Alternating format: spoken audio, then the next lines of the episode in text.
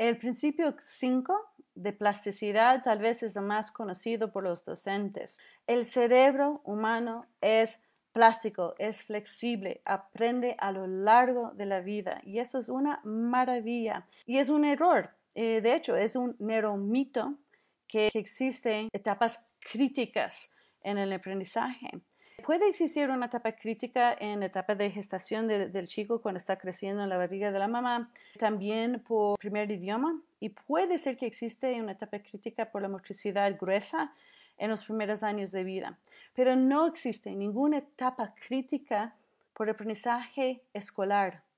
No hay nada que aprendemos en el contexto académico que tiene límites, que es una etapa crítica.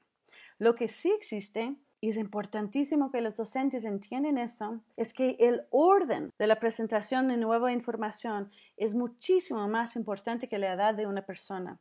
Si no aprendiste un segundo idioma de nacer o de cinco años o de siete años o trece años, puedes aprender. Hasta que te mueres puedes aprender otro idioma.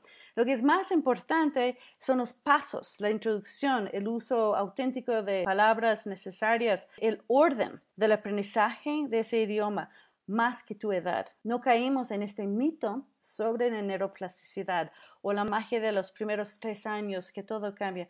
Es cierto, hay más evidencia de neuroplasticidad en las edades tempranas que tarde, pero eso no tiene que ver con etapas críticas en el aprendizaje. Eh, más que nada es una muestra de nuestra ineficiencia en aprender. Por ejemplo, si ves un escaneo de un niño aprendiendo a leer, su cerebro está tratando de hacer conexiones por todos los lados. Es increíblemente ineficiente. Pero se puede ver en la etapa más de adolescente que hay mucho más etapas de poda, donde están cortando las conexiones ineficientes en el cerebro. Entonces, si ves el cerebro de una persona que está aprendiendo a leer, es ineficiente, es por todos los lados y hay muchas conexiones. Pero si ves una persona que sabe leer súper bien, Puede ser que tiene mucho menos conexiones, pero es mucho mejor, mucho más eficiente en su práctica de lectura. Entonces, más no es siempre mejor en este contexto. Entonces, los docentes hay que entender, no se debe confundir que más plasticidad significa más aprendizaje. La verdad, la verdad, es la calidad y eficiencia de las redes y sus conexiones que es más importante que la cantidad de conexiones que existe. Y eso es muy importante para nosotros como educadores porque a veces tenemos la idea o la mala percepción que si ya pasamos eh, X etapa de vida, nunca van a poder aprender algo. Por ejemplo, no aprendiste este segundo idioma antes de la niñez, qué pena, jamás vas a poder hacerlo. Eso es totalmente erróneo. Además, los adultos son más eficientes en aprender idiomas extranjeros que niños. Imagínense, hay muchos estudios que apoyan esto. Existe la neuroplasticidad a lo largo de la vida y los docentes tenemos que apreciar esto porque si pensamos, el chico ya está en mi clase y no puede hacer álgebra, no puede hacer álgebra bien porque su profesor antes no le enseñó cómo multiplicar o utilizar exponentes bien. Ah, pero no se puede hacer esto porque nunca aprendió a hacer adición o restos con paréntesis. Ah, pero no aprendió eso bien porque no aprendió a hacer, a restar bien en segundo grado. No se puede seguir echando la culpa atrás. Nosotros tenemos que aceptar que parte de nuestra labor es llenar esos vacíos que tienen los chicos, pero primero hay que entender cuáles son. No es decir que el chico jamás nunca va a poder hacer álgebra. Lo que tenemos que hacer nosotros es aceptar y entender cuáles son los pasos previos ¿Cuáles son los conocimientos, los prerequisitos que necesitan en este neuroconstructivismo que le falta? Para poder llenar esos vacíos, para poder darle la posibilidad de tener esa nueva destreza de álgebra. Como explicamos antes, no se puede tener algo como saber restar si no sabes añadir bien, porque todo eso hay una jerarquía de conocimientos necesarios. Entonces, hay dos puntos muy importantes para nosotros como docentes en nuestras aulas. Primero, lo que es mucho más importante que la edad cronológica del chico es el orden de los pasos presentados basado en sus experiencias previas en la vida. Puede ser que un chico está listo a leer cuando llega a tu sala y tiene apenas cuatro años y quiere leer. ¿ok?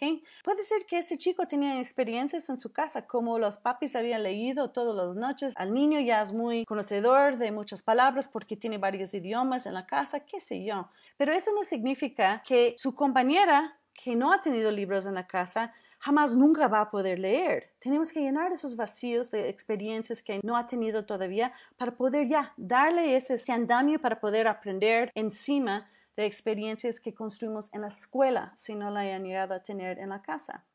Y el segundo punto es creer en los estudiantes. Si pueden, independiente del nivel que entran mis estudiantes, y nunca entran iguales, ¿cierto? Eso es la vida.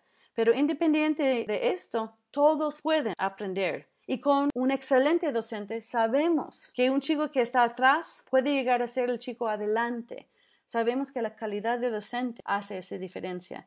Pero nosotros como docentes tenemos que apreciar que el cerebro es plástico. Y lo que es mucho más importante que la edad de este chico son la calidad de experiencias que podemos proveer dentro de la escuela para darle esta construcción sobre la cual él puede aprender cosas más complicadas. Y ese es conectado con un concepto que muchos de ustedes deben ser familiarizados de Carol Dweck de fixed mindsets o growth mindsets.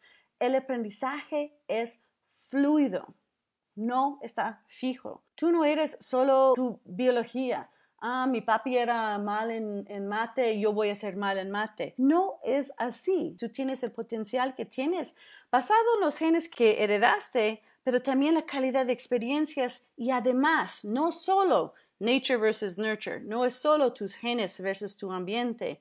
También existe tu voluntad propia. Tú puedes decidir si vas a ser más que tu biología. Lo que es interesante en los experimentos de Dweck es que encontró que la gente que piensan que la inteligencia está fija no logran mucho. Pero la gente que aprecian los estudiantes en tu aula, que creen en su propio potencial para aprender, aprenden más. Hay que ayudar a los estudiantes a entender que el aprendizaje, la inteligencia, es fluido, no es fijo.